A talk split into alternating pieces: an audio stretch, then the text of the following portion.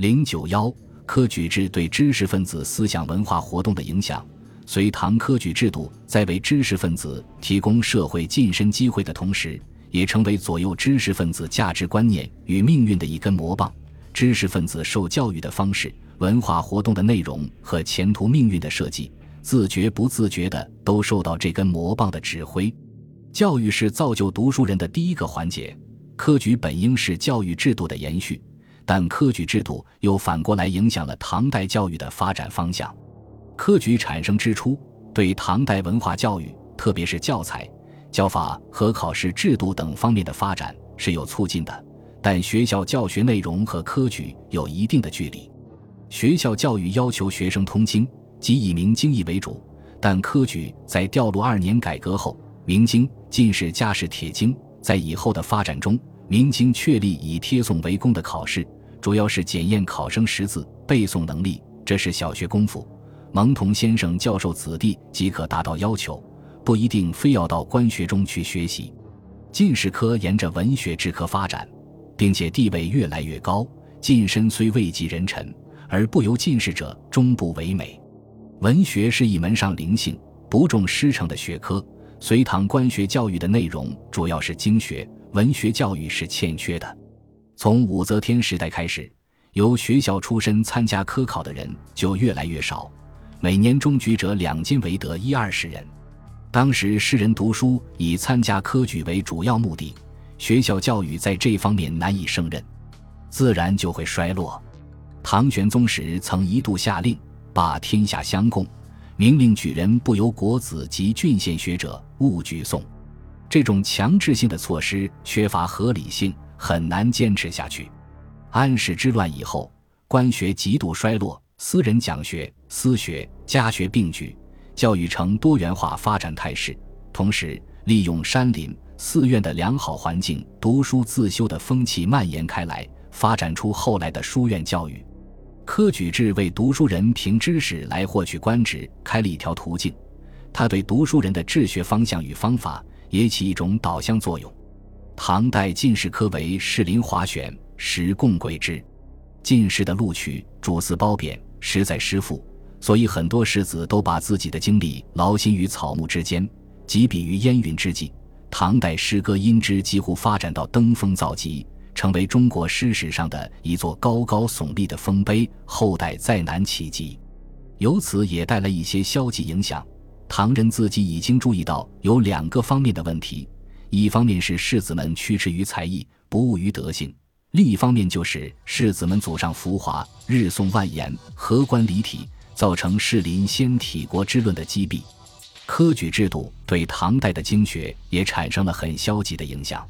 唐朝贞观年间，为适应教育与科举考试规范化的要求，唐太宗命言师古、孔颖达等人考定五经，并加书证为五经定本和五经正义，颁行全国，令士子们诵习。并作为科举考试的依据。科举考试中有关经学方面的考试，如铁经、经义，只要求应试者死背硬记，把五经正义揣摩得烂熟，就能取得好成绩，不允许自由发挥。更有甚者，世人为了应考，嫌以《礼记》文少，人皆敬读；至于文繁易入的《周礼》《仪礼》《公羊》《谷梁》诸经，则无人问津。以致至此学者常有独学无友之叹。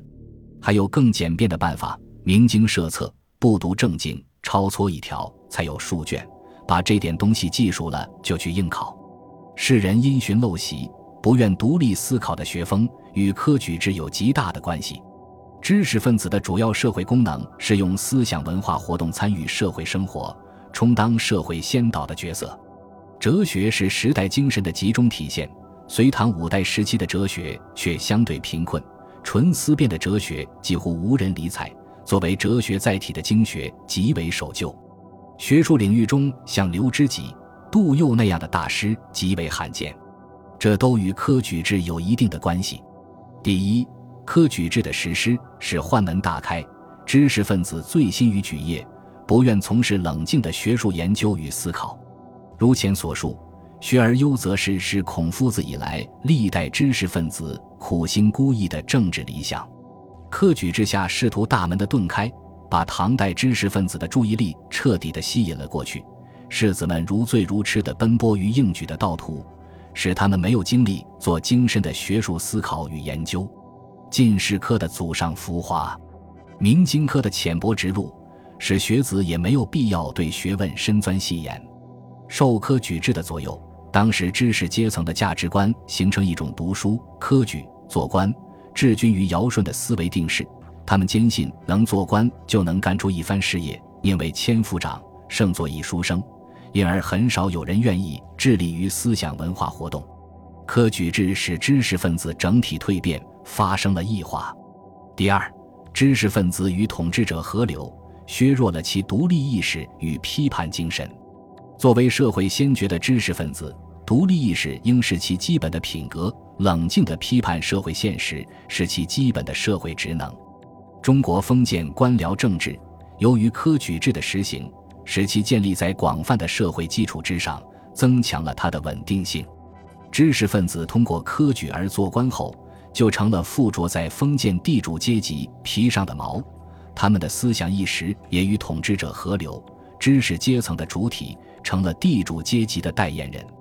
特别是经过隋唐之际局部更新的统治阶级朝气蓬勃，营造出了大唐盛世，知识分子对现实统治的信任远多于怀疑。中国封建社会后期，知识阶层的主体成了封建地主阶级的附庸。这正是科举制度给中国知识分子造就的悲剧。